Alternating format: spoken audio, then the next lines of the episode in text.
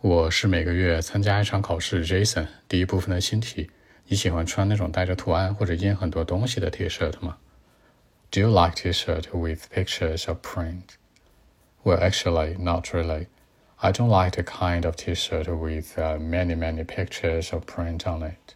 For me, I would go with a T-shirt with uh, nothing on it because I'm a simple person. You know, in life, I'm very simple and easy. I like something simple the t-shirt with nothing on it would be right for me. I don't want to put uh, so many things on a t-shirt. The pictures, print, even the words, cartoons, I don't like them. By the way, the candy color is my favorite. I'll go with the candy blue or candy green, for example. I like something candy, you know. But uh, for me, I don't want to wear the t-shirt with a dark color, like the black, for example, or like the the darker colors, you know, I don't like them. So that's it. 那强调的是什么都没有印在上面的，对吧？有很多的 T-shirt 的上面有很多的 print，打印出来的一些字母啊什么的一些 words，或者一些 pictures，我不喜欢。我喜欢啥都没有的净版的 nothing on it。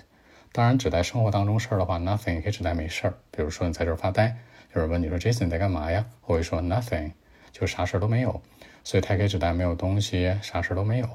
然后在生活当中，我是一个质朴的人。质朴这个词叫 simple，也就是说呢，很简朴、很简单，不见得说你穷或富，就是很简单生活化嘛。像这种无印良品什么似的那种东西。那如果你说这人很好相处呢，可以说 easy going，也可以说那种比较 easy 的一个 person 是 OK 的。好，选择你可以说 choose，可以说 prefer，你也可以说 go with，对吧？我会选择什么什么颜色？I'll go with a candy color，我喜欢亮色的糖果色。Candy color，然后那种深色的什么 dark color，我不喜欢。还有那种比较正一点的颜色，royal color，比如说城墙上面那个红色的那城墙是吧？那种颜色，royal 皇家的嘛，我也不喜欢。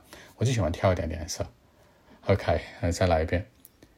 Well, actually, not really. Nope. I don't like the kind of T-shirt with uh, many, many pictures or print on it. For me, I'll go with a T-shirt with nothing on it because I'm a simple person in life. I like something simple.